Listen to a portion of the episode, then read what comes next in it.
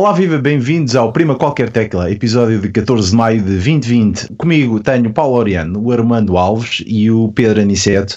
Ó oh, Pedro, querias-te apresentar? Eu sou stripper de um clube gay, mas tenho. Pá, na verdade sou informático, mas tenho vergonha de dizer às pessoas. Armando, apresenta-te tu então. Eu sou dançarino de danças vintage. Ah, parecia. E esta é verdadeira. e sou uh, profissional de comunicação e marketing desde 2000 ligado à área de tecnologias e sou um liberal politicamente. Loriana, apresenta-te. eu sou um bocadinho como o John Wayne, mal consigo andar, muito menos dançar. Pá. Uh, a única maneira da minha mulher me pôr a dançar pá, é dar muitos copos de cerveja antes da hora. Pá. E mesmo assim, seja o que Deus quiser geek dedicado a tecnologia de corpo e alma, porque basicamente é o meu hobby, o meu brinquedo e felizmente a minha profissão. Eu sou o Vitor Mingos, o único que tem cabelo aqui, portanto, por saudável. Por enquanto. Por enquanto, exatamente. Pá, isto é assim, uns têm cabelos brancos, outros o cabelo calha. É assim, cada um tem o seu problema. Não sou, não sou stripper, nem sou dançarino, nem uma coisa nem outra, mas trabalho na, nestas coisas de informática há algum tempo e sou o único que não estou em Portugal, estou em Londres. A usufruir deste belo tempo agradável que está aqui, que calor e vai estar calor durante estes dias, portanto, Olha, muito simpático. Bacana. Muito bem, já temos pessoas, vamos dizer olá ao João Fernandes, ao João Brazão, ao Luís Val Gonçalves, olá a toda a gente que nos está neste momento a ver e que já deixou comentários. E o tópico de hoje, uh, íamos começar com o Paulo Ariano, que diz que não existe nuvem porque a nuvem é apenas o computador das outras pessoas. Eu cresci a administrar sistemas, uh, com a BET BBS há muitos anos atrás, depois avisos, depois a esotérica, depois uma série de clientes e durante esses anos todos ganhei o gosto por uma profissão chamada administrador de sistemas. E para meu desgosto, hoje com o movimento para a cloud, nós estamos a abdicar de ter administradores de sistemas para depositar toda a nossa confiança, literalmente, em menos de meia dúzia de multinacionais. E o que vai acontecer no final do dia é que mais tarde ou mais cedo elas vão falhar vai haver um problema grave de segurança, vai haver um problema grave de outage, portanto, os sistemas estarem todos em baixo. E nessa altura vamos ter muitas saudades daquelas pessoas que sabiam a potes do Unix e sabiam a potes da administração de sistemas e que sabiam como lidar com o problema. E vamos depositar toda a nossa fé em pessoas que não conhecemos porque trazem com elas o logo de uma multinacional. Eu recordo a toda a gente que o Google já teve downtimes significativos o mesmo vai acontecer mais tarde ou mais cedo com outras empresas. E se o problema de segurança for suficientemente grave, a coisa pode não se resolver rapidamente. É com muita pena minha que eu vejo desaparecer uma classe profissional que, aos meus olhos, tem toneladas de mérito. A agravar tudo isso, nós também damos a depositar a nossa fé no software como um serviço. Eu que era um ávido comprador de apps, um dos grandes clientes da App Store, seguramente, Hoje, eh, como me recuso a comprar, seja o que for que tenha uma subscrição, deixei de visitar a App Store, já nem sequer tenho curiosidade sobre as coisas que lá estão.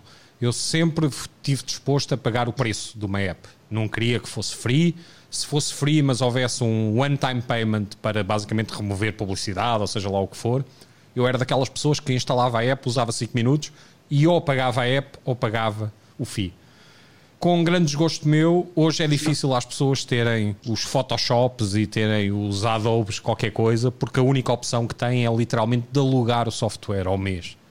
Uh, o que eu acho horroroso. Gosto muito mais do conceito de pagar um FII, sabendo perfeitamente que vai haver uma versão paga um ano mais tarde, mas que eu tenho a opção de não pagar. Tenho a opção de continuar a usar, enquanto funcionar no meu computador, uma versão que comprei em 1995 e com os níveis de compatibilidade do Windows sendo particularmente bons, eh, não vejo muitas vezes motivo nenhum para fazer o upgrade. Hoje eh, é difícil me comprar software. A maior parte das coisas estão basicamente alugáveis ao mês. E eu confesso que limito as minhas subscrições aos canais de streaming. Não tenho vontade nenhuma hum. de alugar software. Eh, recuso-me a fazê-lo. Prefiro pagar o one-time fee quando existe, porque normalmente não existe e sou daqueles compradores que, por exemplo, com o Plex comprei o lifetime fee, portanto, haja que upgrades houver, eu estou disposto a pagar 10 vezes mais, mas a ter todos os upgrades garantidos durante a vida do programa. E o mesmo estaria disposto a fazer com todos os outros. dá-me cabo do canastro a ideia de vamos só cobrar uma pequena quantia, um décimo do valor do programa, na esperança que as pessoas fiquem mais do que um ano a pagar essa subscrição e acabem por nos pagar mais dinheiro. Acho isso uma ganância disparatada, causa-me imenso desconforto e tenho-vos a dizer que para quem passa a vida a comprar software, há muito tempo que não consigo comprar coisa nenhuma. Estás contra o software as a service? Totalmente contra, não podia estar mais. Estou contra o modelo. Eu não me importo de pagar o one-time fee, com o software no meu computador, eh, e basicamente sou responsável por ele, mas posso usar indefinidamente. Enquanto hum. o computador for o mesmo e o software funcionar, aquilo é meu para todos os efeitos, ou seja, tenho a licença de uso ilimitada. A ideia de que eu pago uma mensalidade para usar o software durante um mês, para mim é absolutamente pornográfica. Abomino o conceito e sou incapaz de fazer uma subscrição. E como é que isso, e como é que isso funciona a nível da cloud? tudo o que é Microsoft Azure e Amazon Web Services, estás de acordo ou, ou discordas do modelo de negócio deles? Eh, discordo em absoluto do modelo de negócio. E mais, acho que vai sair bem caro às empresas que mais tarde ou mais cedo vão descobrir que têm um problema grave. É pá, mas amigos têm amigos não deixam os amigos criar data centers. Porquê é que vais criar um data center se podes utilizar a coisa no outro lado e mudar quando tu quiseres? o motivo por que vais usar um data center é porque tu tens controle e tens know-how. Se tu não tiveres ou controle hum. ou know-how, não vais criar data center nenhum. Novamente, como tu dizes, não deixas as pessoas fazer um disparate desse calibre. Quando o know-how existe, não é disparate nenhum. Tu podes fazer sistemas escaláveis, podes tratar de os escalar, sim, dá-te trabalho, tens que lidar com comprar ferro, tens que lidar com como administras os vários sistemas, etc, etc. Mas no final do dia tu tens todo o controle e toda a responsabilidade.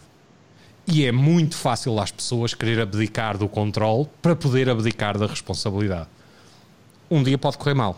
Não estou a torcer para que isso aconteça, espero que não aconteça, mas estou absolutamente convencido que vai acontecer. Não é se, é quando. Isto daria uma longa conversa. Aliás, nós temos que fazer uma coisa só específica para isso, porque eu discordo completamente da, da tua opinião. Uma das pessoas fascinantes com quem eu trabalho tem a opinião exatamente oposta. Mas nem sequer consegue concordar comigo em conceitos como sai mais caro ou mais barato. Não está nada convencido que saia mais barato. Estou rodeado de pessoas que têm a opinião oposta. Agora, eh, okay, tá eu bem. não vou fazer comentários nessa altura porque não sou o gajo do I told you so. Mas pá, tenho-te a dizer que interiormente não hei de deixar de ter pelo menos o gozo de, de perceber quando as pessoas estiverem feitas baratas tontas, porque Sweet uma Microsoft ou um, ou um Google ou uma Amazon de repente tem um downtime significativo. E novamente, já aconteceu okay. com o Google. Deem-lhes tempo, porque vai haver uma vulnerabilidade de 010 mais tarde ou mais cedo e em que eles não têm como se defender, nem têm como evitar. Uh, e quando os terroristas descobrirem que, em vez de se mandarem contra edifícios de avião, se contratarem uns quantos excelentes engenheiros informáticos, podem causar um caos significativo bastante maior do que mandar um avião contra um prédio. Sim e não. Vamos lá ver. Se, tu, se, se o teu desenvolvimento ou se, se o teu deployment na, na cloud for um, uh, bem conseguido, uh, tu consegues resolver estes problemas de, um, epá, de ataques num, numa, uma, uma determinada região, podes mudar para outra região, podes mudar para outra data center nessa região, depende da forma como tu planeias isso. Ok, se for um, Relativamente... se for um erro no kernel e que afete todas as regiões porque estão todas a usar o mesmo sistema operativo? É, é uma questão de gerir o risco. Eu, ter, ter o risco de teres um data center em Viseu ou um data center na, em Lisboa, em Picoas ou num sítio qualquer, epá, é, é um risco maior do que ter uma empresa que neste momento até fabrica os seus próprios CPUs e que gere isso de forma melhor do que eu. Um, e, e, é mais simples, sabe mais barato a mim colocar e arranjar recursos para colocar coisas na cloud do que propriamente ter pessoas a gerir o meu próprio data center. Mas, e porque isto daria uma longa discussão, eu também quero abrir isto para o, para o resto dos nossos participantes do, do Armando e, da, e, do, e do Pedro Aniceto. Armando, tu uh, presumo que sejas, sejas um grande ávido consumidor das, das ferramentas Adobe, estás de acordo com com o Paulo em que, preferia comprar one-time subscription da coisa do que estar a pagar mensalmente a, a ferramenta? Eu preferia pagar software também. Acho que é, é muito mais gerível e tu consegues ter um, um, um ciclo de vida do próprio produto.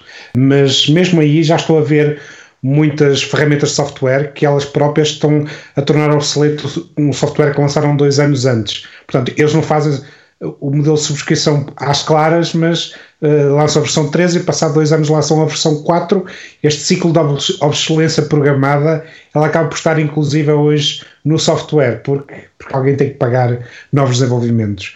Pegando nas palavras do Paulo, eu acho que muitas destas decisões para migrar para software as a service passam por um lado por agilidade e cada vez mais outros sectores na, nas empresas terem capacidade de decisão sobre que software é que usam.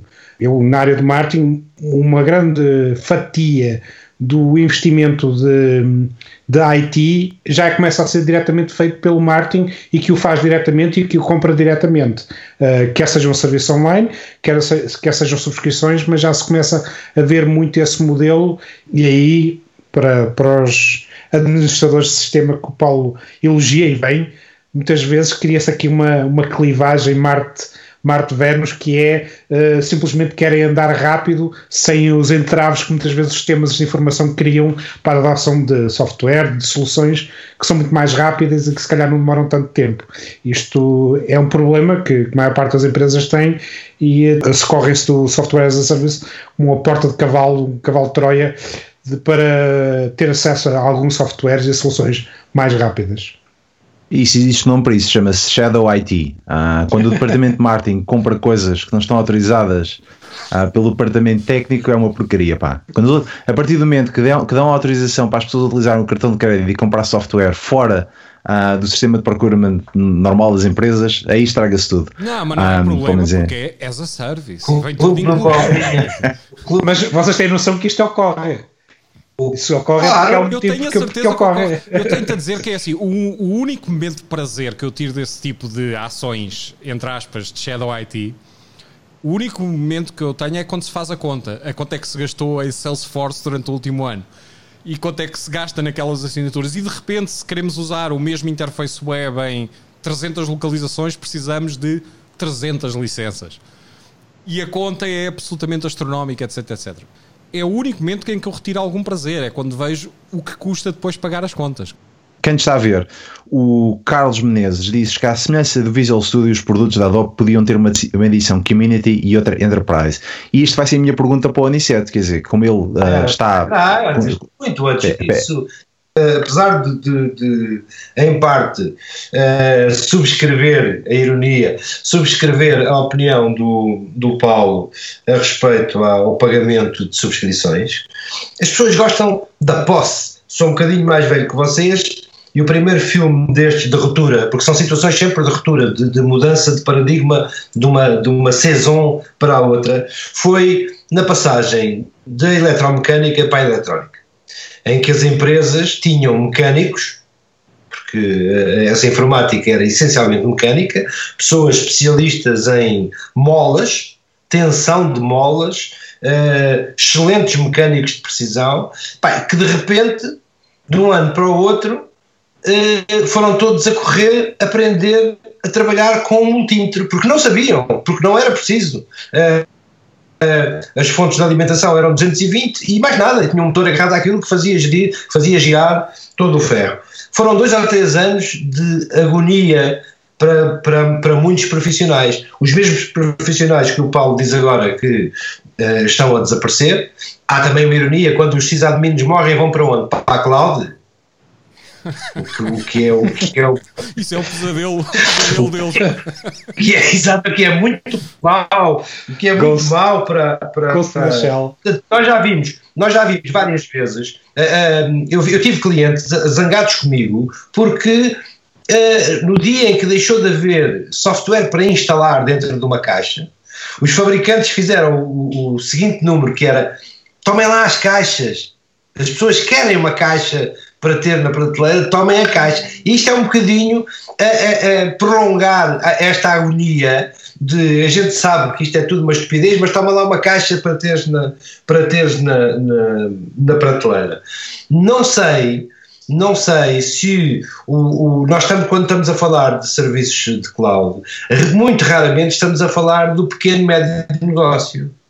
E o pequeno médio negócio precisa de coisas tangíveis precisa de um Photoshop uh, e quando alguém e depois ficam muito admirados quando dizem mas eu não vou pagar eu quero fazer uns, um catálogo e não vou pagar uma subscrição de seis meses ou sete meses para uma coisa que vai me levar um mês ou dois a fazer e depois só vou usar aos bocadinhos e vou piratar não é? Portanto, é o, o tal sentimento de posse versus a, gana, a ganância não é só nos serviços de, de cloud das majors também há a ganância do custo, a ganância de, de, não gastar esse custo inerente a ferramentas de produção. Eu pergunto, pergunto imensas vezes a clientes: se você fosse eletricista, ia roubar as chaves de vendas? Ia pedir a um amigo durante seis meses para ter lá as chaves de vendas? E, e a conversa aí deixa de desinteressar. Agora já podes fazer a pergunta que, que ias fazer, Vitor. A pergunta era, era, era sobretudo saber se, se, se gostas de comprar software uh, através da Apple Store, okay. se preferes comprar, okay. comprar através de subscrição do que propriamente comprar de uma única, uma única vez só, porque quer dizer, a partir do momento que tens Apple, estás a fazer uma subscrição uh, para o resto da tua vida de produtos da Apple, uh, da hardware, não é sobretudo, verdade. estás sempre não a é renovar de 4 em 4 anos. Não é verdade. Os meus uh, MacBooks duram que se fartam. Eu, eu, descobri nos últimos anos uma, uma coisa fascinante que é uh, explorar o, o surplus. Uh, durante muitos anos, eu, como sabes, fui gestor de produto da marca e tinha acesso a material uh, na hora, portanto, uh, basicamente aquele que. Mas quando deixei de o ser, descobri um mundo junto da, da, da base instalada o resíduo, a espuma dos dias da indústria informática deixa toneladas de material em perfeito estado e condição que só precisa de carinho.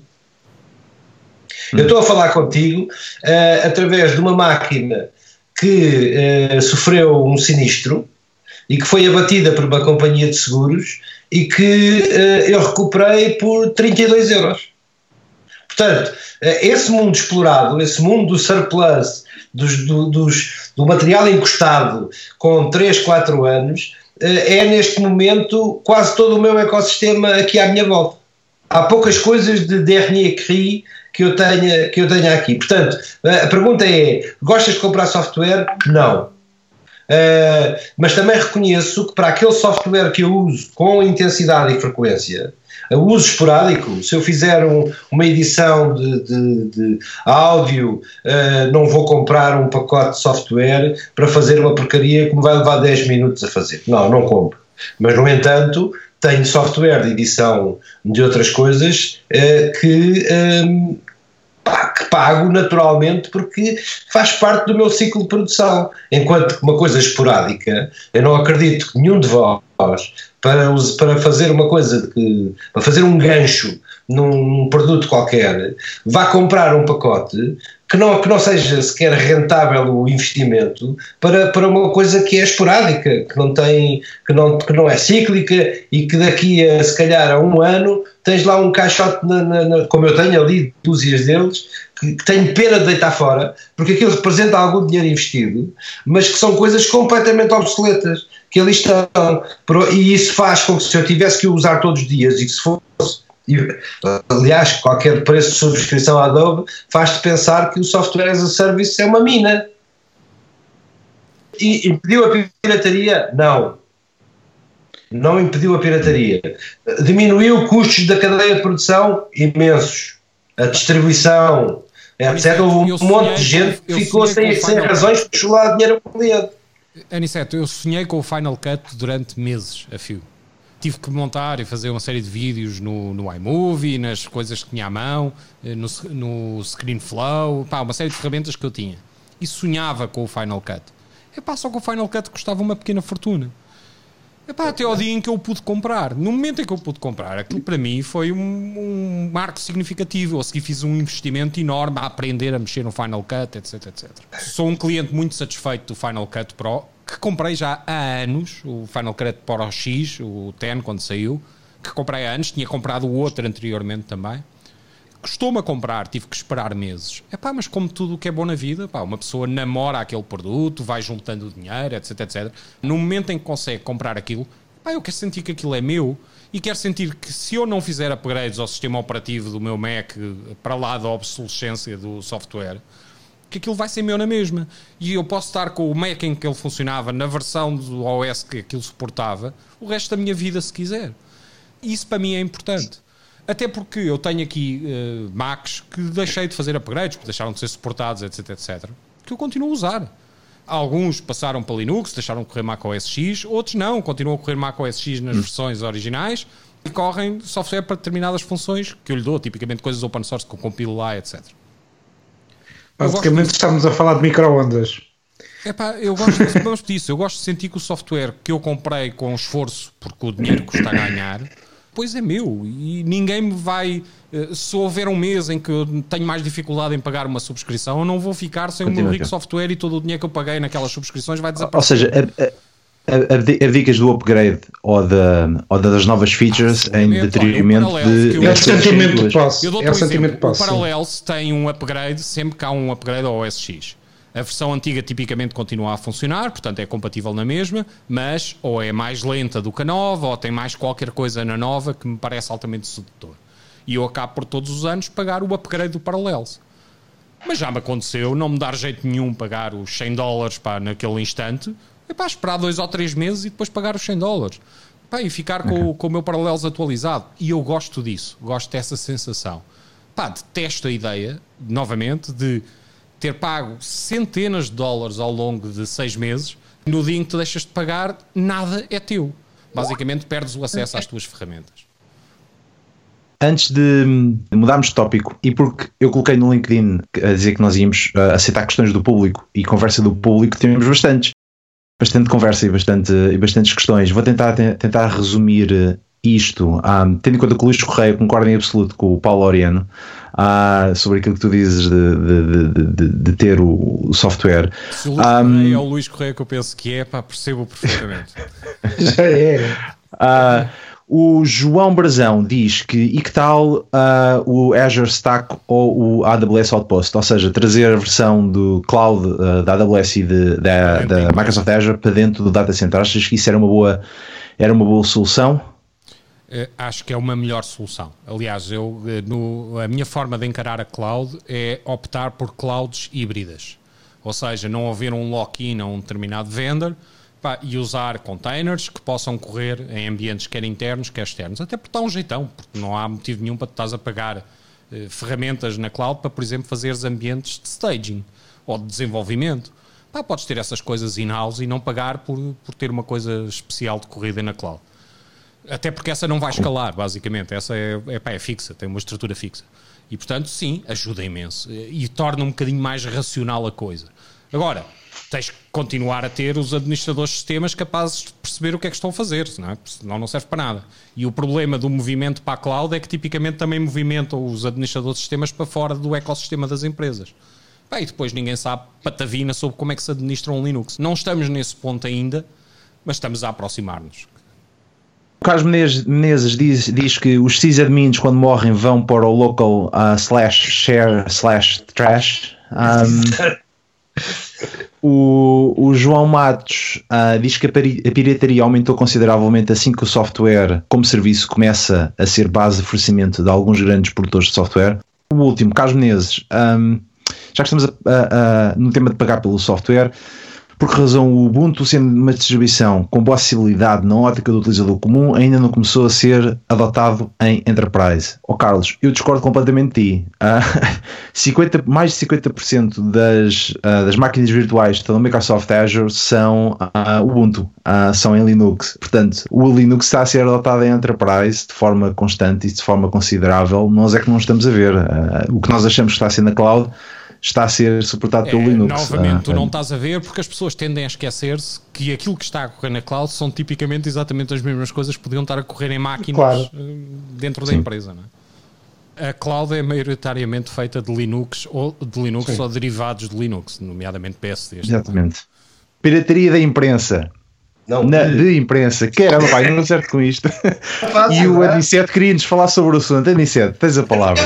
Não, não eu quero, quero uh, iniciar a discussão. Nós percebemos que durante este período de confinamento que que, um, que aumentou e muito uh, a partilha de, de, de versão de, das edições eletrónicas de imprensa. O que, ao fim de um mês e meio, aborreceu os senhores, que tiveram uma reação típica, uh, aquilo que eu chamo Napster versão 2, que é aqueles meninos lá fora uh, não nos deixam vender jornais, jornais que nós já não vendíamos uh, porque o papel, como sabemos, está em declínio, e como nunca soubemos vender muito bem as edições eletrónicas, vamos fazer queixa às autoridades e vamos semear aí o pânico e o, F, o, o, F, o D para um, assustar as pessoas e dizer que, que a Polícia Judiciária está a investigar, ou seja, é a mesma receita do, do, do Napster. Uh, um negócio em declínio, uh, a culpa nunca é de quem deixou de declinar o negócio, de quem não acompanhou imediatamente a versão dos tempos, e eu sou a prova viva de que muitos acordaram 10 anos depois do que deviam ter acordado. Ainda sou de um tempo em que batia à porta dos jornais a pedir a atenção deles para versões eletrónicas que respeitassem certos estándares do sistema que eu vendia na altura e raramente me abriu a porta, eh, mas ainda sobrevivi no negócio o tempo suficiente para que me batessem à porta e que eu falasse com todos, com vontade de dizer: Ah, seu grande sacana, agora, não é? Não sei quantos anos depois. Mas a questão que eu vos coloco é se a repressão é. Uh, e temos o exemplo que já dei da, do Napster, se a repressão e o combate Uh, nomeadamente quando a distribuição hoje é feita por modelos encriptados que garantem alguma segurança aos partilhantes, uh, se a repressão é a solução e que modelo de, de, de, de ação deveriam ter os mídia em vez de chorar no ombro uns dos outros e do Estado e no bolso do contribuinte, dizendo que estão aflitos e que precisam de apoio de milhões. Eu começava para já pela impossibilidade técnica, porque muita dessa pirataria de imprensa que tu, que, de que falas são capturas de ecrã que são enviadas por WhatsApps que, que, se, que, é, que passem ligações encriptadas, não estou a ver de todo como é que, como é que os jornais vão, vão impedir isso. Portanto, é do, do ponto de vista técnico vai ser muito, vai ser quase impossível impedir isso. Agora, olhar para soluções. Eu curioso, não sabia que eh, só hoje soube que este era o teu tema e hoje, curiosamente, tornei-me uh, subscritor no Patreon de uma pequena publicação portuguesa que é, o, que é o Shifter e que contribuo com, com uma, um donativo mensal. Lá está, subscription as a service, mas neste caso bem, bem paga. E, e, e subscrevo também outras publicações eletrónicas, neste caso o Observador e o New York Times. Então o New York Times é um caso paradigmático, como souberam evoluir e, e oferecer um produto de qualidade, um produto de eletrónico com, com, em que as, assinaturas digitais têm vindo a crescer nos últimos anos e são a fonte principal de, de rendimento do, do meio. Agora, vamos, temos que olhar para o que é por exemplo, uma realidade como Portugal que tem três uh, diários desportivos. É impossível que eles consigam sobreviver no modelo sustentável para, para os três, uh, modelo eletrónico. Provavelmente um, um ou dois deles vão ter que deixar de existir uh, para abrir lugar para pessoas, para um nicho de pessoas que está disposta a pagar pelo consumo de, de informação em formato, em formato digital. Agora, olhando depois também para, para esta própria reação corporativista da, da própria imprensa, claramente não parece um. Parece-me, lembra-me o caso da, da, da lei dos, dos, direitos de autor aplicado aos dispositivos de armazenamento uh, de, de, discos rígidos com armazenamento de, de músicas. Claramente são, é, é, de uma época que está ultrapassada, não souberam evoluir uh, e o próprio mercado vai, vai arranjar forma de os, de os deixar uh, na obsolescência. Laureano, concordas com a subscrição de imprensa e de jornais desportivos ou achas que isto devia ter outro tipo de modelo de negócio e que de facto a pirataria é um modelo justificável para as pessoas poderem ter acesso à informação? Primeiro concordo com a subscrição de jornais e serviços, mesmo aqueles que eu consigo obter de borla. Dou-te um exemplo. Eh, eu acho muita piada a brincar com o Raspberry Pis. Uh, e subscrevo a revista do Raspberry Pi, pagando por ela todos os meses, para receber a mesma coisa que está para download free no site. Portanto, uh, é algo que eu gosto, portanto estou disposto a pagar um dólar ou o que é que é por, por cada revista, uh, mesmo sabendo que posso aceder a ela de borla. A mesma coisa, o mesmo fenómeno do Armando pagando no Patreon para subsidiar um projeto de Costa. Aliás, tenho vários amigos que subsidiam coisas através do Patreon porque querem assegurar a sua continuidade e, portanto, sentem-se confortáveis com isso. Voltando só um bocadinho atrás. Eh, primeiro, a imprensa é mais necessária do que nunca nos momentos que vivemos.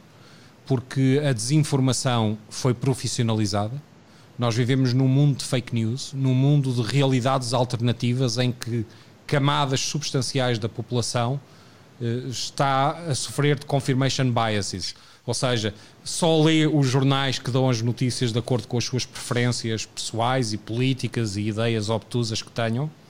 Uh, temos sociedades de pessoas que acreditam que a Terra não é redonda. Pá, temos uh, uh, jornais e, e, cadeias de televisão nos Estados Unidos que só dão notícias com uma visão de direita de um determinado assunto ou republicana de um determinado assunto. E temos outros jornais e outras notícias que só dão a visão de esquerda e raramente encontramos o equilíbrio. Cada uma desses extremos vai uh, adotar, entre aspas, a realidade tal e qual como a vê. E depois temos um presidente dos Estados Unidos que, por simplesmente, inventa realidades. E um Bolsonaro que, por simplesmente, inventa realidades. Em que, se é verdade ou não, não interessa. Em que ele dá, diz 20 mentiras em 20 frases. Uh, e se não houver uma imprensa capaz de fazer o fact-check, mas que não pode ser enviosada, e eu já vi pessoas a fazer fact-check de forma enviosada. Até o Trump consegue dizer de vez em quando verdades. Eh, deve-lhe custar, e se calhar é por engano, mas até ele consegue. Eh, e depois eu vejo as cadeias de esquerda nos Estados Unidos, tipo MSNBC e coisas do género, a tentarem fazer o fact-check e elas próprias enviosadas pela, pela sua atitude política.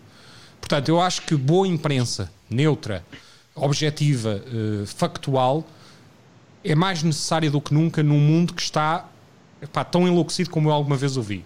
Mais ainda, as pessoas hum. nem sequer estão dispostas neste momento a ouvir o que é a realidade. As pessoas vão à procura do confirmation biases. O que querem é descobrir alguém que tenha exatamente a mesma opinião, a mesma visão e que diga tão mal quanto possível de tudo aquilo com que eles não concordam e que diga tão bem quanto possível de tudo aquilo com que eles concordam é um bocado a visão do eu compro a bola porque é mais favorável ao clube X ou compro o jogo porque é mais favorável ao clube Y. Uh, isso já existia, mas as notícias eram minimamente factuais, exceto quando entrávamos na Silly Season, em que cada um dos três jornais inventava notícias todos os dias. Mas isso, mas isso Pronto, mas deixa-me deixa deixa Eu, infelizmente, não auguro nada de bom para a imprensa tradicional. Hum. Porque tenho isso... de, extrema dificuldade em imaginar um, um, meio em que eles possam ser pagos objetivamente pelo que fazem, a menos que mudem de atitude e adiram rapidamente ao sítio onde as pessoas hoje consomem informação. Ou seja, eu acho que estaria disposto a pagar eh, para ter 3 horas de avanço relativamente ao resto do mundo, para, por exemplo, ver os streams live no YouTube de esclarecimentos sobre as últimas notícias, etc, etc, de órgãos de informação credíveis. Mas não estaria disposto a pagar esse extra para seguir feeds de texto com as últimas e as especiais de órgãos de comunicação que atualizam as notícias com horas de atraso. Eu lembro uma vez em que estava a ver o Celso Martinho no Twitter e houve um tremor de terra em Lisboa. E dois segundos depois, o Celso Martinho escreveu terremoto. Okay? Uh, e estávamos a conversar sobre o terremoto. E eu estava a olhar para a SIC Notícias, que estava a passar um enlatado durante meia hora. Um enlatado já no programa de carros, uh, perfeitamente atípico e atemporal, etc, etc. E eu achei aquilo disgusting. Epá, eu estaria disposto a pagar a subscrição pelo, por uma imprensa que tem três ou quatro canais, três ou quatro streams simultâneos, onde as últimas notícias estão permanentemente a ser atualizados. E esses canais podiam ser privados no YouTube, podiam ser literalmente vídeos privados, que se tornam públicos três horas depois. Portanto, continuam a estar disponíveis para a internet inteira, mas as pessoas que querem pagar por aquelas duas ou três horas de avanço estão dispostas a deixar lá o dinheiro. Mas repara, para todas as outras a seguir há a possibilidade de tu linkares para aquela notícia. Mas, eu acho que por aí okay. podem fazer dinheiro, mas noutros modelos tenho séria dificuldade em imaginar. Há aqui um fenómeno que aponta para a origem de algum deste problema de pirataria, que é uh, a partilha de um artigo de um determinado colunista. e o que acontece muitas vezes, é um artigo, uh, vai partilhar na sua bolha aquele colunista, porque aquela, aquela bolha gosta daquele colunista. E curiosamente pode estar aí parte da solução, que é as pessoas estarem dispostas a pagar por um conjunto de colunistas que, querem, que leem regularmente. Se calhar não, não são capazes de pagar a totalidade da, da, da publicação, mas podem porque gostam de ler um determinado colunista, uh, baseiam-se, uh, podem, subscrevem esse, esse conjunto de, de colunistas ou de, de, jornalistas que gostam de ler e que admiram o trabalho deles.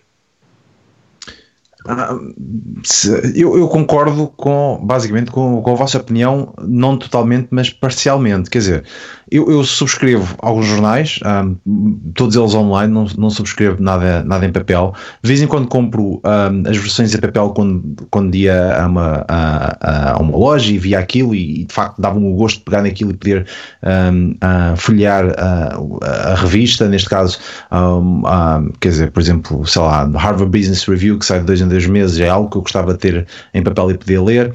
Gosto do modelo, por exemplo, do The Economist, em que eles dizem isto, o que nós estamos a publicar não tem o nome do autor, nós não identificamos os autores, porque é a nossa posição como The Economist e estamos a dar a nossa opinião enquanto todo e não a opinião individual, o que valoriza, uh, neste caso, uh, a publicação e não identifica um determinado autor, porque nós depois não dizemos, ah não, eles estão a fazer isto para agradar à pessoa X ou à pessoa Y, ou a pessoa Y tipicamente faz este tipo de artigos. É um bocadinho mais, mais global, mas por outro lado, e tendo em conta aquilo que o, que o Paulo Oriano disse, que é Uh, poder subscrever canais que nos, que, que, nos dão as notícias realmente como elas estão a acontecer.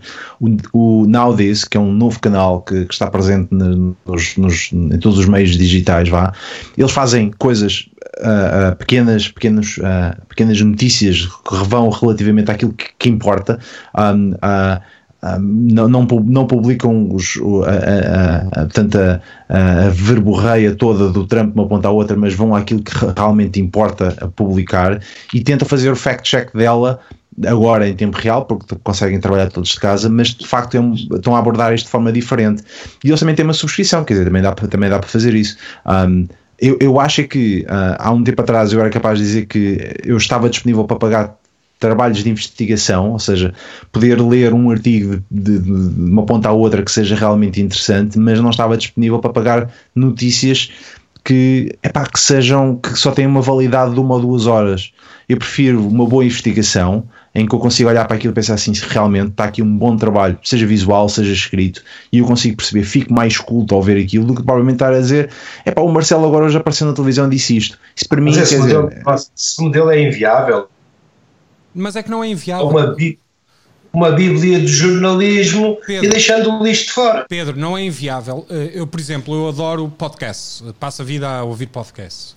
Eh, há um podcast chamado Hardcore History, que, pá, que é absolutamente fabuloso. E é basicamente um tipo que nem sequer é historiador, a falar sobre determinados eventos históricos e períodos históricos.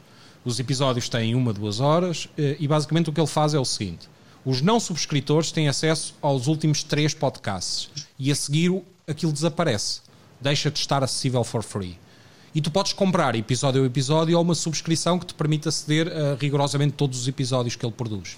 Novamente, eu não sou contra as subscrições quando tu estás a ver material novo a aparecer todos os meses. O que estás a fazer é literalmente a mesma coisa que assinar a revista. É uma subscrição. Ele tem episódios absolutamente fantásticos. E para quem gosta de ouvir um bom historiador, um bom professor, é literalmente o equivalente ao José Armando Saraiva, só que inglês. É fascinante, são episódios de luxo. Eu estou perfeitamente disposto a pagar aos 3 dólares por episódio ou a subscrição dele para poder aceder ao catálogo inteiro. E já fiquei um fim de semana inteiro a ouvir 6 horas seguidas de podcasts. Mas há, há, entre aspas, marketplace já para isso. O Stitcher, que é um serviço de podcast, agrega um conjunto de podcasts uh, relativamente famosos e tens acesso a, todo o arquivo. Curiosamente, isso não existe no, nos mídia, que é, não podes chegar ali e, te, e tens acesso a, a, um conjunto de mídia, porque cada um tem a sua, a, a sua quintinha e não estão dispostos a criar um, um sítio onde, onde realmente os, os consumidores. Não, não vamos falar do, dos cookies, do Nónio, não vamos falar de Nónio. Ah, vá, podemos, podemos, porque neste momento temos pessoas a comentar sobre, sobre que querem matar o Nónio. Ah, ah, o Luís Gonçalves diz que. isso não é informação, isso é publicidade. A ideia de ter um sítio que tu não tinhas a publicidade, podias subscrever e tinhas acesso a, a conteúdos primos jornalistas de diferentes fontes, isso não existe num mercado desse. A Apple tentou algo semelhante, mas não, nunca arrancou. Eu acho que as pessoas estão perfeitamente dispostas a pagar por uma de duas coisas. Ou informação de tremenda qualidade relativamente intemporal, é o caso, por exemplo, de um podcast sobre história, ou de programas como o 60 Minutes, em que tu podes ver um episódio meio ano depois e ele é perfeitamente atual e visível, etc, etc. Uh, repositórios uh, de extraordinariamente boa informação valem dinheiro e as pessoas estão dispostas a pagar. Ou estão dispostas a pagar pelo acompanhamento de notícias enquanto são frescas, porque depois de deixarem de ser frescas já não estão dispostas a pagar coisa nenhuma. Muito menos quando tu estás habituado a ver televisão em que as pessoas literalmente fazem render o peixe ou seja, durante 8 horas estão a dizer a mesma banalidade vezes sem conta. E isso vale zero. Aliás, eh, irrita tanto que vale o suficiente para as pessoas mudarem de canal e irem pelo menos ouvir outra bolachada, outra igual ram-ram, mas pelo menos de outra pessoa, porque já viram aquela 40 vezes durante o dia, não é? E portanto, eu acho que o modelo de negócio tem que mudar. Eh, as pessoas podem pagar ou pela atualidade ou pela qualidade da informação, depois de já não ser atual, porque é relativamente intemporal. E acho que os jornais e televisões vão ter que descobrir qual é o modelo que para eles funciona melhor, ou os dois. Toda a gente quer que um modelo de negócio mude, quando isso não é verdade, porque há, há modelos de negócio neste momento no panorama audiovisual português que estão claramente definidos e cada um segue a sua linha. E digo-te, aquela que nós não gostamos é aquela que tem melhores números. Ah, não tenho dúvida nenhuma. Aliás, acho que o jornal mais vendido em Portugal é o Correio da Manhã, que eu acho uma coisa absolutamente Sim. intragável. Quer dizer, pá, mas é o líder de Exceto se fores, acionista, se fores, se fores o, o, o, acionista maioritário, uh, mudas logo de opinião. Epá, existe público. Não, mas existe... claro que existe público. Claro que existe público, mas repara, uh, os programas da manhã têm imenso público. O que não quer dizer que eu consiga resistir a mais de 10 minutos do programa da manhã sem ter espasmos e, e contorcer-me todo, etc, etc. Mas isso sou eu e eu não sou o público deles e portanto está tudo certo. Sim, mas, mas se calhar essas pessoas, se calhar também não, não estão para aturar 5 minutos do Nuno Rogério, por exemplo. Claro, também não estou a aturar 5 minutos do Nuno Rogério. Ah, eu no sábado sentei-me, desculpa, eu no sábado sentei para o almoço, sentei-me à hora do almoço, onde estava um gajo a descrever como é que se asfixiava uma criança. okay. E, e poucas tá. vezes me senti tão. Poucas vezes me senti tão mal da minha vida e disse: como é que isto não há de vender?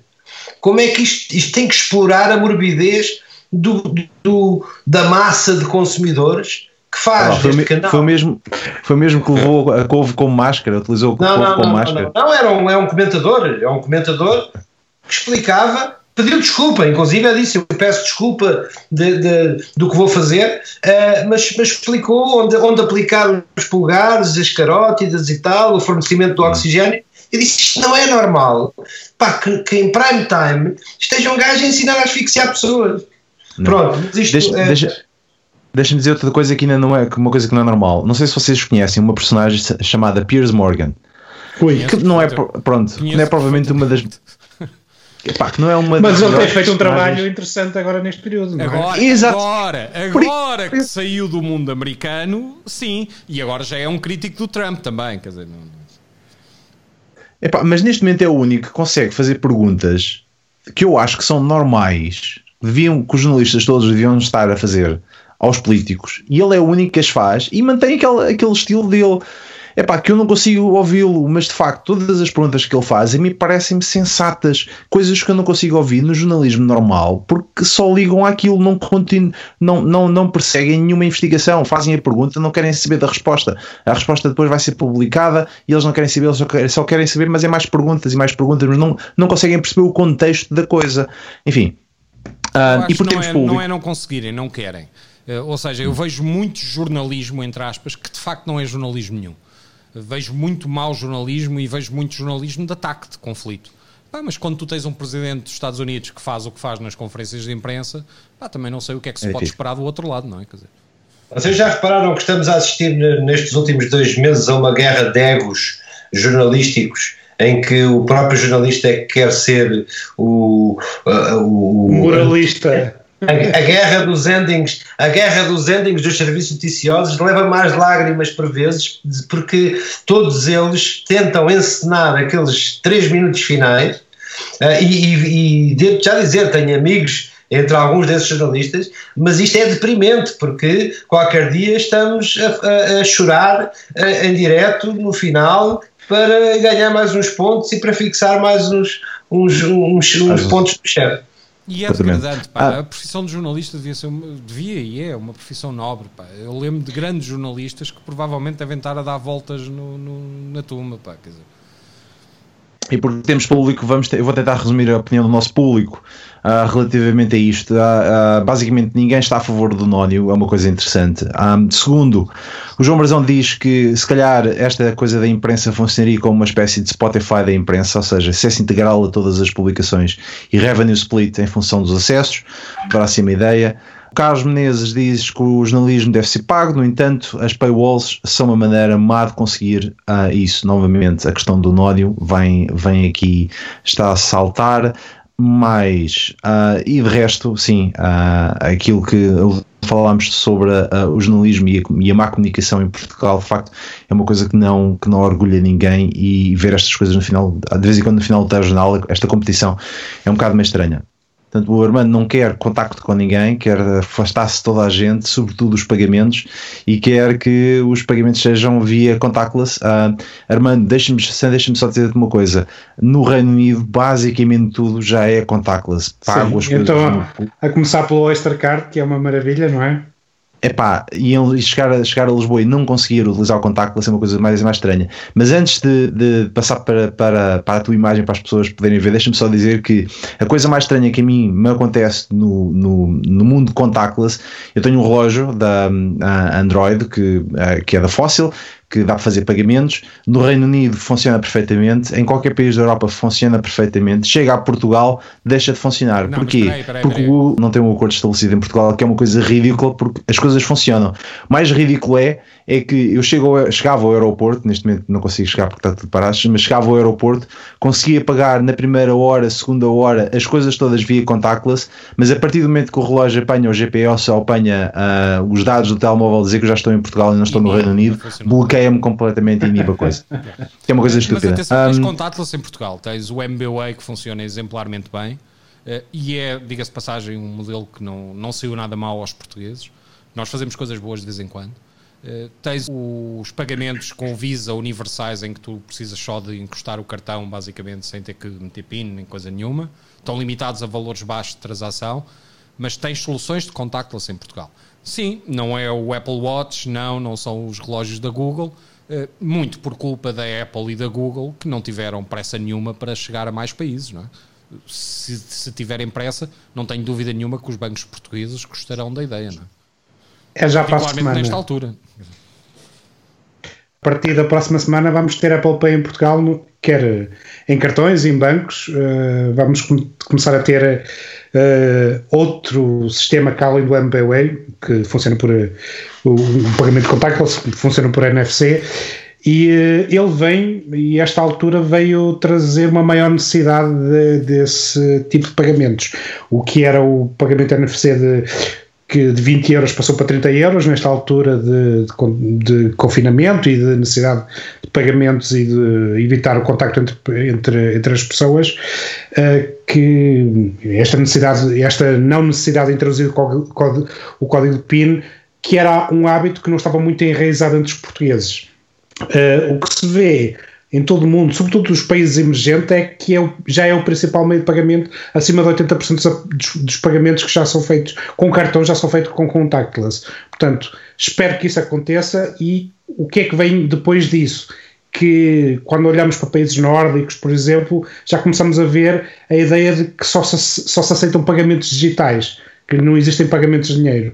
Uh, e nós pensamos, eu sou muito progressista e, e acredito nessa, nessa necessidade de evoluir, mas como dizia o, o Paulo também em relação aos, aos sistemas na cloud, o que é que acontece quando de repente esses sistemas deixam de funcionar? Eu tenho outro problema com isso, né? não só o que acontece quando esses sistemas falharem, mas o que acontece ao anonimato das pessoas quando fazem transações. É que tu chegares a um sítio qualquer e não é à toa que são proibidos pagamentos em dinheiro acima de determinadas quantias. Quando chegas a algum sítio e pagas em dinheiro, estás a pagar anónimo. E eu acho que sim, as pessoas sim, têm sim, direito a algum anonimato. Por exemplo, pá, pessoas que se calhar não querem ver no seu extrato do cartão de crédito eh, pagamentos numa sex shop ou em algo que seja moralmente questionável pelas massas. Pá, eu lembro-me quando comprei a minha casa, eh, a avaliação do, dos bancos, etc, etc, implicava uma série de coisas. Nomeadamente, eu usei uma empresa que fez a intermediação e eles criam extratos do multibanco. Epá, é chato se tiverem nos extratos do multibanco coisas como a pessoa, sei lá, pá, consumir sites porno, ou seja lá o que for. É chato e é do, do foro privado das pessoas. Eh, e portanto, eu acho que o pagamento em dinheiro tem o seu papel e o pagamento anónimo, seja em dinheiro ou não seja em dinheiro, é algo que deve estar precavido. E neste momento, pá, fundamentalmente, está pouco precavido. Existem poucos meios para as pessoas fazerem pagamentos anónimos, mesmo de quantias relativamente baixas. E depois Mas o pagamento, o pagamento anónimo promove a economia paralela, pá. pá. Pode promover o que tu quiseres, mas as pessoas têm, mas direito, tu que escolhes, têm que ter direito escolhes, à sua é? privacidade e têm que ter direito a poder fazer pagamentos umas às outras eh, sem o escrutínio de um Estado ou das finanças. Pá, eu dou-te um exemplo. Por exemplo, eu lembro-me de um pai de um amigo meu que uma vez foi levantar dinheiro porque queria oferecer dinheiro aos filhos. Pá, e o tipo do banco eh, queria que ele passasse uma declaração, porque era uma quantia elevada de dinheiro, a dizer porque é que estava a levantar o dinheiro. A primeira resposta dele foi: Eu estou a levantar o dinheiro porque é meu. Ah, mas o Banco de Portugal exige que dê uma explicação. Diga que os seus filhos precisam. Pá, a resposta do, do senhor ao banco foi: Ele precisa tanto do meu dinheiro como de caspa. Eu é que lhe quero oferecer. E eu acho que nós estamos a entrar num grau de controle epá, que ultrapassa os limites do, do legítimo. Em particular, mais, as pessoas não estão sob longe. investigação, não estão sob investigação, não têm cadastro, não têm um histórico de lavagem de dinheiro, ou seja lá o que for. Bem, portanto, não há motivo nenhum para o Estado entrar na privacidade das pessoas, exceto a ganância de querer cobrar mais impostos e de querer cobrar taxas e taxinhas, ou seja lá o que for, por cada transação. E não são só os não é só o Estado. Na China o, há um sistema alternativo que é o WeChat Pay e eles, estão, eles agora estão a falar de implementar um sistema de crédito que vai usar a inteligência artificial conforme os teus movimentos, dá-te um rating de confiança. Já não é só o Estado, os próprios sistemas têm, têm, vão passar a poder ter esse, esse, esse arbítrio sobre as decisões de, de consumo das pessoas. Eh, e isso leva a questões de concorrência. Vamos, passamos para, para, para a Europa, ou aliás, temos a Apple Pay que, que, domina, que não pode entrar mais nenhuma wallet dentro do iOS. Eles ficam, detêm esses walled gardens de pagamento. Normalmente pensamos walled garden para outros sistemas operativos, mas agora vamos começar a entrar neste domínio dos pagamentos. Começa-me a assustar, sinceramente, esse, o, o, esta migração para, para, para sistemas contactless que fica no, no poder de 4 ou 5 grandes empresas. Só para, para, para terminar aqui a minha observação, também há algum risco de segurança nos pagamentos contactless que, que leva, leva inclusive a carteiras que têm RFID blocking por causa de tu passares e poder estar a, a pagar sem te aperceberes que, que, estão a descontar dinheiro do teu, do teu, um, do teu cartão. Não, isso aliás que... é uma modalidade, entre aspas, de, de roubo atualmente muito popular. Que é tu dás uma pancadinha no sítio onde está a carteira e basicamente estás a promover pagamentos contactless. Vai a malta, a malta do 28 com, com terminais TPA a bater as pessoas. É, e, como há muitas pessoas que levam, levam aquilo no bolso de trás das calças, pá, tens umas pessoas a dar uns apalpões umas às outras. Há mais de dois anos que os, que os vendors, que os vendors chineses de, de wallets têm duas versões, em Leather e RFID Block. É. Porque, porque é, não há fumo sem fogo, não é? Desculpa lá, eu, eu, só queria fazer aqui, eh, o tempo já vai longo, mas queria voltar aqui a uma coisa que esta semana tenho explorado e tem a ver com subscrições. Há, há, de facto subscrições não de software as a service, mas há subscrições que são. Eu ignorei durante muito tempo uma plataforma de e-learning chamada Skillshare. E o Skillshare é basicamente o Netflix da formação. E, e, tem um modelo bastante justo, para aquilo que já percebi, de distribuição de revenue pela, pelo consumo. Tu pões lá o teu conteúdo, se fores um, imagina, sei lá, um, um erudito em tiro aos pratos, uh, podes pôr lá um, um, conteúdo sobre tiro aos pratos e ele é, ele é pago uh, de acordo com o consumo que o estimado público fizer dele, com os minutos visualizados, tens um FII uh, para isso. E, e para, do, do lado, de, do, do, ponto, do, do lado do consumidor, ele paga uma subscrição que lhe dá acesso global a todos os conteúdos do, da plataforma de 8, 7 a 8 dólares uh, por mês. Gosto disso e acho que é um modelo que podia resultar, não só resulta bem na informação, como podia resultar provavelmente para a imprensa. Ou seja, eu imagino jornais que se possam unir em consórcios, oferecem tudo aquilo, pá, um pacote que sai de facto baratíssimo para os jornais todos que lá estão e revistas. As pessoas subscrevem esse pacote e têm acesso a um sem número de informação, inclusive entre concorrentes. A verdade é que eu, por exemplo, eh, este, este confinamento fez-me consumir imprensa regional, à qual raramente ligava, exceto a imprensa local do sítio onde tenho onde tenho motivações para, para ler, pá, raramente me passou pela cabeça ler o Diário de Águeda e hoje consigo fazê-lo com o maior dos desplantes uh, pela manhã, uh, ou o Açoriano Oriental, o mais antigo jornal português é no ativo, um, estão de facto a sofrer alguma erosão de vendas. Não sei se sofrem erosão de vendas, porque eu não, jamais compraria o Açoriano Oriental, a não ser que estivesse em Ponta Delgada, não é? Uh, não, não, não passa pela cabeça sair aqui à, à banca uh, em Lisboa e perguntar se tem o açadeiro oriental. Mas, oh Pedro, imagina, imagina que tu, por impulso, tinhas a opção de comprar um lifetime subscription para todo o arquivo do açoriano oriental por 1 euro. Quantas compras de impulso e quantas pessoas é que iam comprar o açoriano oriental que de outra forma nunca comprariam? E é um lifetime subscription. É uma coisa que tu pagas uma vez, um euro, só que provavelmente eles iam ter milhões de euros pagos por pessoas que fizeram essa compra de impulso.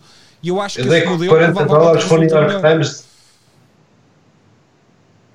Eu, dou, eu dou, dei 40 dólares para o New York Times de impulso porque tinha a, data, a minha data de nascimento. Uh, Quantas dessas, quantas dessas eu não, quantos, quantos impulsos desses estranhos? Mas ó Pedro, eu, eu, faço poucas compras de impulso por 40 dólares. Uh, ou seja, 40 dólares é um valor que me faz pensar no que é que estou a fazer. Epá, mas confesso que a comprar uma app És um menino. tivesse acesso às páginas de um jornal, do arquivo vitalício do jornal, até podia não ter acesso aos últimos seis meses, mas tinha acesso a todo o histórico, a todo o resto do histórico. Epá, eu não tenho dúvida nenhuma que provavelmente compraria o arquivo de meia dúzia de jornais. Uh, mas tentando ficar aqui no, na questão do contactless, um, uh, a minha experiência aqui no, neste país é uh, uma parte das coisas são contactless, dá imenso jeito, sobretudo nos tempos que correm, não tocar em nada. Na questão do metro, utilizar o contactless, posso utilizar o relógio, o telemóvel ou o Oyster, que é produzido na altura, que funciona perfeitamente, que é mais resistente do, do que o cartão Viva do metro de Lisboa, que é uma porcaria. Um, mas de facto, quer dizer, uh, ter, ter a opção de poder pagar com qualquer coisa que eu, este, que eu tenha comigo. Aqui, por exemplo, o Barclays ofereceu, uh, ofereceu não, consegue, nós conseguimos comprar uma bracelete do Barclays ou conseguimos comprar um token para poder pagar uh, coisas quando nós vamos correr, em vez de levarmos a carteira, levamos o token do Barclays e pagamos com isso uh, diretamente. Portanto, existe essa possibilidade, os bancos fornecem, fornecem isso, não é algo, não é algo novo. Agora, eu discordo de qualquer economia paralela. Uh, portanto, pessoas que utilizam e pagam com dinheiro, é pá, quer dizer. Uh, discordo, assim, vamos, discordo. Discordo. Eu, eu, eu, não discordo, só por um motivo simples, porque se, se, tu cobrares apenas o rendimento das empresas, o rendimento das pessoas, que é a única coisa que eu acho que deve ser taxada, ou seja, os, as taxas e taxinhas e impostos indiretos e impostos sobre o consumo, eu acho que são tudo. Epá, de uma ganância épica de, de, de, basicamente uma sociedade cada vez mais socialista eh, em que isso a mim me faz uma confusão e uma horticária tremenda. Se tu cobrares às pessoas 50% que seja do seu rendimento, mas não houver mais rigorosamente imposto nenhum, tu não tens problema nenhum com as transações serem anónimas. E porquê é, que tu, porquê é que tu has de cobrar impostos sobre lucros às empresas que depois dão origem à, ao regabof que tu vês atualmente? Empresas que se transformam em que nascem em offshores, etc, etc, para fugir a esses impostos todos. E quanto maior for a empresa, maior a capacidade tem para fazer isso. Porquê é que tu has de destruir pequenas e médias empresas que não têm hipótese nenhuma de fugir a essas taxas? Porquê é que has de taxar o lucro, taxar aquilo que faz com que as, empresas, eh, com que as pessoas sejam empresárias e criem emprego e criem riqueza, pá, taxa apenas os rendimentos das pessoas, objetivamente. Pá, e tudo o resto, na minha opinião, não é sequer lícito. O motivo por tu tens hoje as faturas com números de contribuinte e coisas do género epá, é apenas para controlar uma coisa que, na minha opinião, não faz sentido. Novamente, cobra 50% de tudo o que as pessoas ganham eh, cada vez que recebem um salário ou recebem um rendimento. Não tens que andar a cobrar IVAs, não tens que fazer das pessoas e das empresas cobradoras de impostos que recebem o IVA e depois têm que ir pagar ao Estado e coisas desse género. Acaba com, acaba com toda essa fragilidade do sistema e com toda essa complexidade. E basicamente vai haver muito menos economia paralela. O grande incentivo para a economia paralela é precisamente um, o excesso de impostos, dois, a complicação que é lidar com os sistemas fiscais. Há profissões que só existem por o sistema ser excessivamente complexo. Bem, eu não vou dar aqui uma ficha para, para, para, o, para, o, para o Paulo entrar no partido, mas não vou entrar nisso. Mas uh, vou para uma parte que é mais interessante, que é o facto de tu pagares com contactless. Há aqui um, uma dimensão comportamental que é tu gastas mais, tu não tens noção de que gastas dinheiro. O pagares em nota e moedas, tu tens um, um, o, valor da moeda fiduciário, o valor físico, obriga-te a fazer a pensar mais sobre cada moeda, cada nota que tu gastas e dás mais valor ao dinheiro. Isso já foram feitos vários estudos sobre isso, sobretudo pessoas que têm, que têm adições e têm problemas de jogo. O facto de ser o, o dinheiro ser desmaterializado faz-te gastar mais e poupar menos. Mas vocês já repararam o custo de ter dinheiro, por exemplo, num banco? é uma coisa absolutamente pornográfica. Eu acho que as pessoas, no dia que fizerem as contas, passam a guardar o dinheiro debaixo do colchão. Pá, porque neste momento, o grande negócio do banco era dar-te juros pelo dinheiro que tu lá tiveres e emprestar dinheiro às outras pessoas. Neste momento, com a virtualização da maior parte do capital que os bancos movimentam, ter dinheiro no banco custa dinheiro. Pá, que é um, uhum. Reparem que é uma subversão total do sistema. E mais, e se tiveres pouco dinheiro, eles taxam-te por teres pouco dinheiro. Pagas, entre aspas, multas por não teres a conta acima de determinado valor. Epá, eu, eu podemos, podemos deixar isso para, um próximo, para uma próxima altura, para falar dos bancos. Comigo a ter dinheiro negativo, que é, pá, que é uma sensação fantástica, que é tenho menos de zero dinheiro, não é não tenho dinheiro, eu devo dinheiro ao banco onde não tenho dinheiro. Muito bem. Um, vamos, vamos só tentar uh, incluir aqui, porque este também era o penúltimo uh, tópico. Vamos tentar incluir aqui só alguns comentários da, uh, da nossa audiência. E o que eu acho que seria interessante também é receber o vosso feedback relativamente a isto. Um, um, onde é que eu ia? Ah, sim. Em Portugal, há o maior problema, segundo parece, tem a ver com o OLX e a burla do MBWay. Ah, o que é que vocês acham sobre o assunto? Alguém já passou por isto? Aniceto, estás aí a fazer o nó. Visto inúmeros exemplos, tenho visto inúmeros exemplos da exploração da iliteracia, a exploração da iliteracia e da facilidade com que de facto o MBWay uh, pode operar, uh, que no intervalo, nos intervalos da chuva uh, as burlas são imensas porque as pessoas são convidadas por engenharia social a serem burladas. Certo. Pelo telefone. Percebes? Não, Conduzem a operação pelo telefone, não precisa ser sequer uma, uma burla presencial. Aí sim é contactless. Pronto, mas já agora deixa-me explicar a burla típica do MBWay. Como é que eu não entendo como é que é possível ter em sites de venda, isto ia gerar uma discussão sobre direitos, liberdades e garantias, para produto manifestamente roubado. Não, não, não, como é óbvio, não vou dizer que são todos, não é? Mas que, em que a origem do, do produto já, já, já comprovadamente foi. Eu já pedi números de série que constam de material para apreender, portanto, a vendedores. Uh, e, no entanto, se denunciar, o LX não tem nada a ver com isso. Eu acho imensa piada essa noção de responsabilidade das empresas que atuam nesse tipo de mercado. Uh, mas enfim, não vou comentar isso. Deixa-me só explicar o que é, que é a burla típica do MBWay. O MBWay precisa de ser associado a um número de telefone. Isso é feito tipicamente a uma caixa multibanco, fazendo a associação física entre o número de telefone e o MBWay. Basicamente, os burlões convencem as pessoas a fazer toda essa operação e a associar o controle daquele multibanco ao telefone deles. Pá, e as pessoas associam. Eh, isso é muito parecido com, com umas burlas que havia há uns anos em que uh, o redirecionamento das contas telefónicas das chamadas podia ser redirecionado de uns telefones para os outros. Pá, e as pessoas convenciam as pessoas a fazer o reverse charging e coisas do género dos números para onde ligavam. Bom, deixa-me só dar uma opinião relativamente à iliteracia. A iliteracia é um problema grave todas as soluções que nós fizemos em Portugal, que é um país onde os níveis de literacia são muito elevados, ou seja, as pessoas, apesar de lerem o que está escrito, não compreendem o que leem, isso leva a que hum, todos os sistemas que são implementados tenham que ter uma dupla segurança para todos os efeitos. Eh, por exemplo, quando é feita essa associação do MBWay, a pessoa deve receber no seu telemóvel restado ou via o seu banco algo físico que vai ter que explicar novamente o que é que aconteceu e se quer ou não travar aquela associação. De outra forma, nós vamos ter pessoas que nunca ouviram falar do MBWay a seguir as instruções do burlão e a criar um MBWay para ter controle sobre um determinado cartão.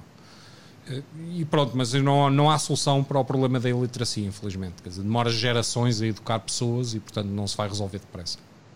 Mas esta coisa da pandemia não vem acelerar essa questão da iliteracia, ou seja, vamos ter pessoas mais velhas a utilizarem compras online, uh, que, que, eventualmente se calhar vão utilizar qualquer coisa relacionada com o MBA, que, MBA, que podem ser mais cedo ou mais tarde enganadas, vão entrar mais cedo no mercado da, assim da... que começou a pandemia, eu recebi toneladas de cartas de príncipes nigerianos e de todo o tipo de burlas hum. e mais algumas com níveis, eh, ou seja, com números muito superiores àquilo que era normal.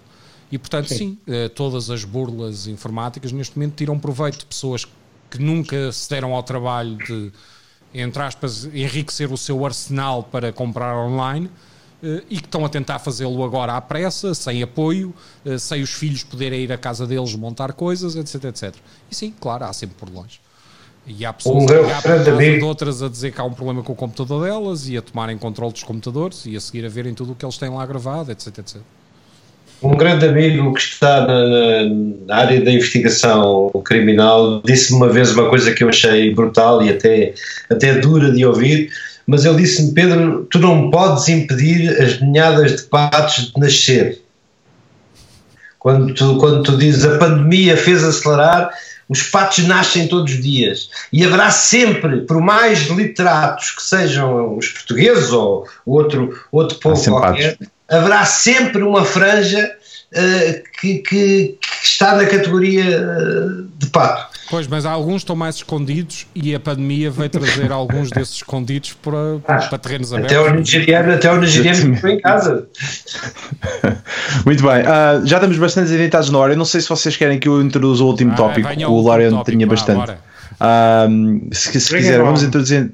O último tópico tem a ver com a realidade uh, aumentada um, ou realidade virtual. Um, eu sou grande adepto da realidade virtual. A realidade aumentada já utilizei, um, pareceu bastante interessante, sobretudo o, o equipamento da Microsoft para a utilização em Uh, diz? É o HoloLens, o equipamento da Microsoft. Exatamente, o, o HoloLens da, da, da, Microsoft que já o utilizei, já fiz várias demonstrações, já utilizei como, como demonstração. Parece-me bastante interessante num, num ambiente mais uh, fabril, ou seja, quem está numa fábrica que tem de utilizar um equipamento não sabe trabalhar com ele, pode receber formação ou pode, ou pode utilizar, pode ver aquilo que está acontecendo no momento e pode ser uh, guiada por outra pessoa, mas no entanto sou grande adepto uh, do, uh, da, da, realidade virtual, ou seja, acho que como, como o Lorian tenho, não sei se não sei se Lorian, não sei se tu tens, mas eu tenho aqui dois equipamentos, um que é o Oculus Rift, que, pá, que, que tive que comprar uma máquina só para poder correr aquilo com as especificações que o Oculus me deu relativamente às placas USB e uma série de outras coisas técnicas, e depois descobri o Oculus Quest, que foi uma coisa que me abriu tipo, os olhos, foi tipo, isto, isto é de facto é uma maravilha, é e tu à espera no novo, no novo modelo. Uh, eu tenho diz? quatro em vez de três. Uh, Deixa-me só dizer que o Oculus Quest é de longe o meu preferido, porque corta o cordão. e portanto, ao cortar o cordão e ao ter a qualidade que tem, e é literalmente um telemóvel espetado em frente da tua, da tua cara, nem sequer é um telemóvel de última geração, mas é absolutamente notável o que conseguem fazer com ele. E sim, sou um grande fã também. Só me queixo de uma coisa: resolução. Uh, nós precisamos sim. de mais computer power porque a resolução precisa ser aumentada umas 10 vezes relativamente àquilo que existe hoje. Eu, que, eu queixo-me duas coisas. Uma, para além da resolução, o peso que aquilo coloca, porque todo o poder computacional está ali e os sensores está, na, está no visor, portanto, coloca mais uma fadiga maior nos olhos E segundo, uh, eu acho que eles conseguirem avançar, não sei se já fizeste o update, em que consegues utilizar as mãos uh, sem ser os, os, os controle remoto. Epá, e, essa é a coisa fabulosa que, que, eu já vi. Não sei se vocês já viram um filme chamado Ready Player One, uh, em que. Uh, epá, em que, em que o, o tipo veste um fato, uh, uh, está-me a faltar a palavra em português, mas aquilo é um fato, qualquer coisa que tenta. Hã? Um fato que lhe dá a percepção sensorial no corpo todo. Exatamente. Um fato áptico.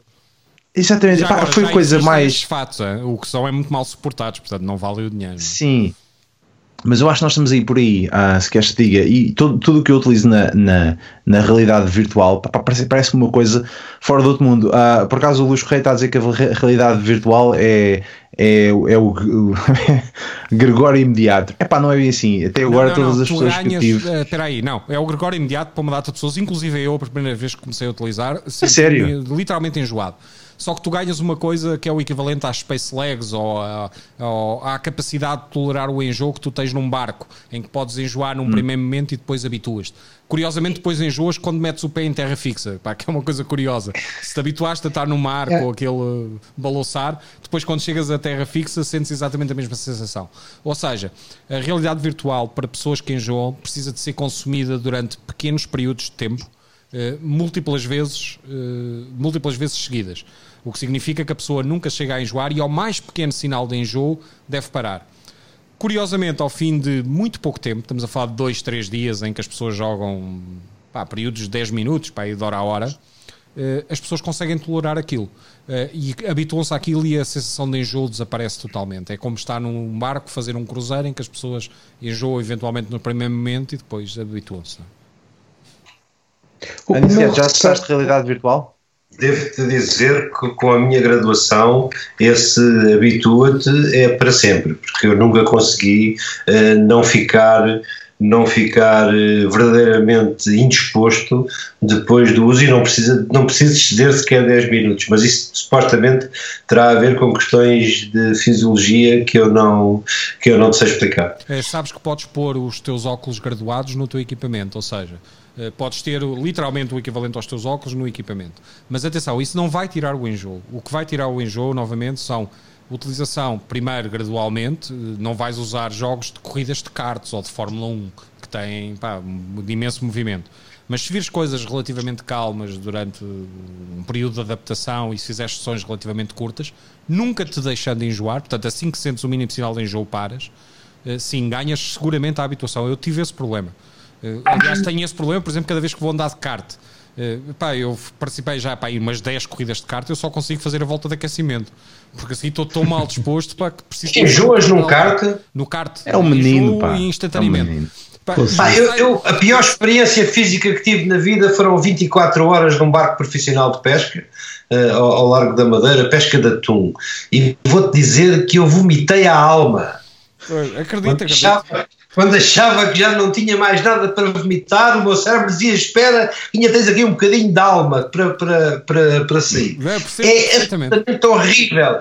Tive quatro horas depois de chegar à terra firme, uh, incapaz de pensar em beber ou comer ou o que quer que fosse, apesar de estar esfomeado, porque, porque o, o, o, o sentimento de querer morrer de querer morrer é tão intenso pá, que, que não se compara a nada, não se compara a nada. Mesmo, mesmo uma, uma utilização intensa de óculos com, com uma indisposição que, que é um enjoo, mas não é o enjoo não é, não é o mesmo enjoo marinho, eh, não é o mesmo, não é o mesmo tipo de questão de equilíbrio, não, não, não penso que seja, tenha a ver com o equilíbrio, mas tem a ver com, com o esforço que o cérebro tem que fazer para adaptar a falta de, de, de visão à, à, à, proximidade do. É, mas, a, a, mas este vosso feedback não ajuda nada à adoção desta, tec, desta tecnologia. Por acaso era, era o que me preocupava. Não, que é, entramos, entramos novamente, no, na, parece o mobile. Este é que é o ano do mobile. É, este é que é o ano do, do VR. E nunca mais é. É o ano do Gregório. E porque os aparelhos uh, ainda, têm, uh, ainda têm cabo. E é isso que me preocupa. De, de repente, estamos num período que se calhar os use cases para VR podiam aumentar, por exemplo, conferências não entre, há óculos, entre, entre, pessoas. Não há óculos, está todo escutado. Todos, os óculos, todos os fabricantes estão escutados. Porque, mas não é produção? Não, porque basicamente é assim, a última geração de aparelhos é particularmente boa comparada com as anteriores. Então os óculos Quest, por exemplo, esgotam instantaneamente. Cada vez que vem uma resma da China, esgotam em horas. E tens é que estar três meses para ter o teu, não é? Como é que estamos de convergência? Cada um tem a sua quinta ou. ou não, não, não. Todo, ou... o software, todo o software basicamente corre em todos os sistemas. Ou seja, uh, o, um software de PC corre nos vários óculos que suportam software de PC, dos vários fabricantes. A única coisa que corre nativamente são as aplicações de Android que estão a correr no Oculus Quest ou no Oculus. Como é que se chamava o anterior? Eu também tenho um branco. Go. Uh, o Oculus Go. Uh, portanto, com exceção desses que são Mas são coisas diferentes. São, são, coisas diferentes. Cuidado, cuidado, estamos a falar de coisas diferentes. Uma coisa é tu teres, por exemplo, sei lá, o HTC Valve uh, ou outra marca. Uh, volta, voltando ao episódio da outra vez, existe um marketplace para cada fabricante de óculos, de, de, de, óculos de realidade virtual. Mas Pronto. atenção, é mais compatível fumo... uns com os outros, ou seja, eu posso com o meu é um óculos facto. da, da... esqueci-me agora do nome do fabricante, do, da óculos, óculos. Posso Facebook. com óculos correr as coisas do, do Vive e vice-versa. Sim. Portanto, e do Steam certo. também, Exatamente. do Steam VR. Do Steam, exatamente. Cada, cada, cada, cada fabricante, ou cada. Sim, cada fabricante tem a sua própria marketplace, tem a sua própria loja e os jogos estão lá. Um, depois tens coisas que só, só correm, uh, que, por exemplo, tens duas versões do óculos, tens o óculos Go e o óculos Rift. Uh, o jogo que compraste para o óculos Go tens de comprar para o óculos Rift uh, porque eles não são, alguns não funcionam nas, nas, duas plataformas, são um bocadinho diferentes, porque têm capacidades também diferentes.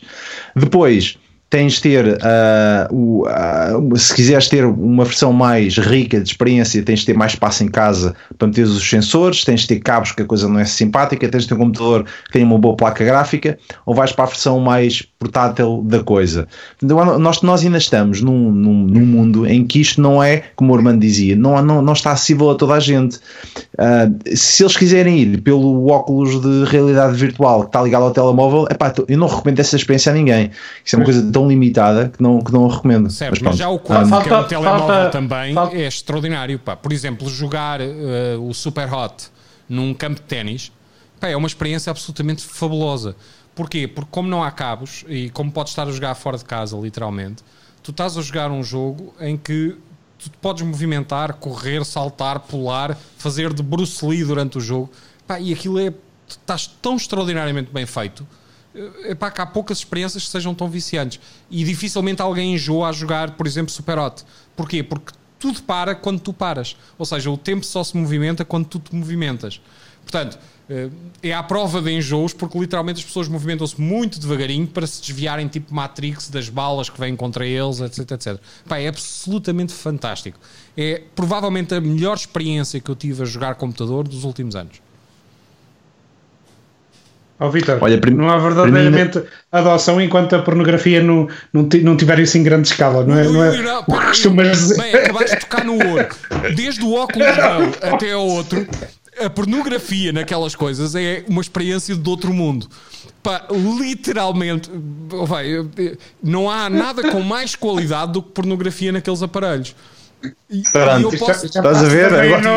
Já passa da meia-noite. Posso-te garantir que a experiência de, entre aspas, voyeurismo de pornografia naqueles aparelhos pá, é uma coisa que está a milhas, a quilómetros de ver aquilo num ecrã de duas dimensões. É? Eu vou ter que fazer o trocadilho. Vai ser o mercado onde vai haver muita penetração.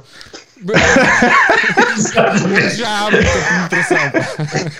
Aliás, todos os sites porno, todos os sites porno uh, têm literalmente secções só de VR, em que tu acedes via browser ao site porno, via browser do aparelho, pá, e de repente estás em VR e estás literalmente no filme. Uh, epá, a única coisa que falta ali é, epá, é é tu poderes é o fato. tocar não, não, não, coisas não, e é facto. Não, chega, é melhor ficarmos por aqui. Exato. Mas está muito. Não, verdade, não. Aquilo é extraordinário. Volta, volta, voltamos novamente a, a, não nessa área, mas noutra. Para mim, o melhor de todos ainda é o Beat Saber, sobretudo a versão do óculos um, Epá, Quest que dá para fazer 360 graus. Epá, é um vício do caneco. É pá, detesto o jogo. Gosto muito mais de Super é. Hot, das experiências de Star Wars, ou seja, do Vader, eh, ah, sim, Vader está. qualquer sim, coisa, já não me lembro. Immortal, sim. Vader, Vader Immortal. Immortal. Epá, que é extraordinário, muito bem feito. Tu é. estás literalmente dentro de um filme do Star Wars. Uh, e adoro as experiências de realidade virtual, tipo Face Your Fears do Oculus Go, uh, que são pequenas experiências de 5 minutos em que ninguém enjoa. Pá, uma delas, por exemplo, que eu adoro é tu estás a voar num avião e acontecem-te stuff, acontece stuff dentro do avião, num dia de mau tempo pá, em que tu vives a turbulência do, do, do aparelho, etc, etc. Isso é boa para o Aniceto, podemos fazer isso ao Aniceto. É extraordinário. É, é, o, o Face Your Fears. Já fizeste aquela da, da, da, da prancha em que, em que sais do elevador e andas pela prancha? Sim, sim, sim, sim. Já. está no Face Your Fears também. Já, já experimentei isso e, e partes do meu corpo uh, desapareceram. Epá, mas, mas lá, é mesmo extraordinário. Hein? São episódios de 5 minutos epá, absolutamente fantásticos como experiência. Epá. Muito bons para vender óculos, basicamente. Exatamente. Uh, vamos tentar passar aqui para a nossa audiência para a gente poder sair e poder fazer outras coisas. Bem, um, o Luís Gonçalves pergunta se o Quest não é a versão dos óculos plásticos de 20 euros, onde metes o telemóvel e corres as apps necessárias. Uh, não, não é. Não é. Apesar não é. do hardware ser muito parecido com um telemóvel, mas Era o Google. Uh, a é? experiência é? é completamente diferente, é excelente. O tracking é fabuloso, epá, é muito, está muito bem feito, é muito bom. Muito bem. Uh, recomendo. Uh, um, Armando, tu, tu uh, preferes a realidade aumentada ou a realidade virtual? Acho que há mais potencial de uso e de adoção na, na, na realidade aumentada. Hum. Eu tenho a opinião uso. exatamente oposta. Acho, acho, há uma área, como é óbvio, use case para, para gaming, para jogos, a realidade virtual é muito mais promissora. Ontem estava a ver o, o novo, a nova demo do, do Unreal Engine 5 pá, jogar algo desse género num ambiente virtual deve ser fantástico. Né? Aí começa a dar razão ao, ao Elon Musk que estamos a, vi, a viver num, num, simulacro. Eh, mas é um, é um use case específico. Agora, tu tens a tua vida normal. E para mim, eu, numa perspectiva utilitária, acho mais interessante ter a realidade aumentada e ter acesso à informação, ou estar a olhar para qualquer coisa e ter acesso a essa informação em tempo real. O, o form factor, lá está, os óculos, é que ainda ainda não chegámos a, a, um formato que seja agradável. Já se fala na parte de, de lentes de contacto, que há algumas que já há alguns protótipos que, que estão a avançar para aí, mas lá chegaremos. Muito bem, ah, rapaziada, damos para terminar aqui este episódio que, que já está extremamente longo. Muito obrigado a toda a gente que, que, participou, também com as perguntas. Acho que foi bastante interessante. Uh, nós podemos abrir perguntas do, do público e podemos também interagir e trazê-los para, para dentro do episódio. Não somos só nós, mas também toda a gente nos consegue ouvir. E, e pronto, uh, damos para terminar aqui hoje. Na próxima quinta-feira cá estamos novamente para mais um Prima Qualquer Tecla com o Paulo Oriente, com o Armando Alves, com o Pedro Aniceto e comigo. Obrigado, até à próxima.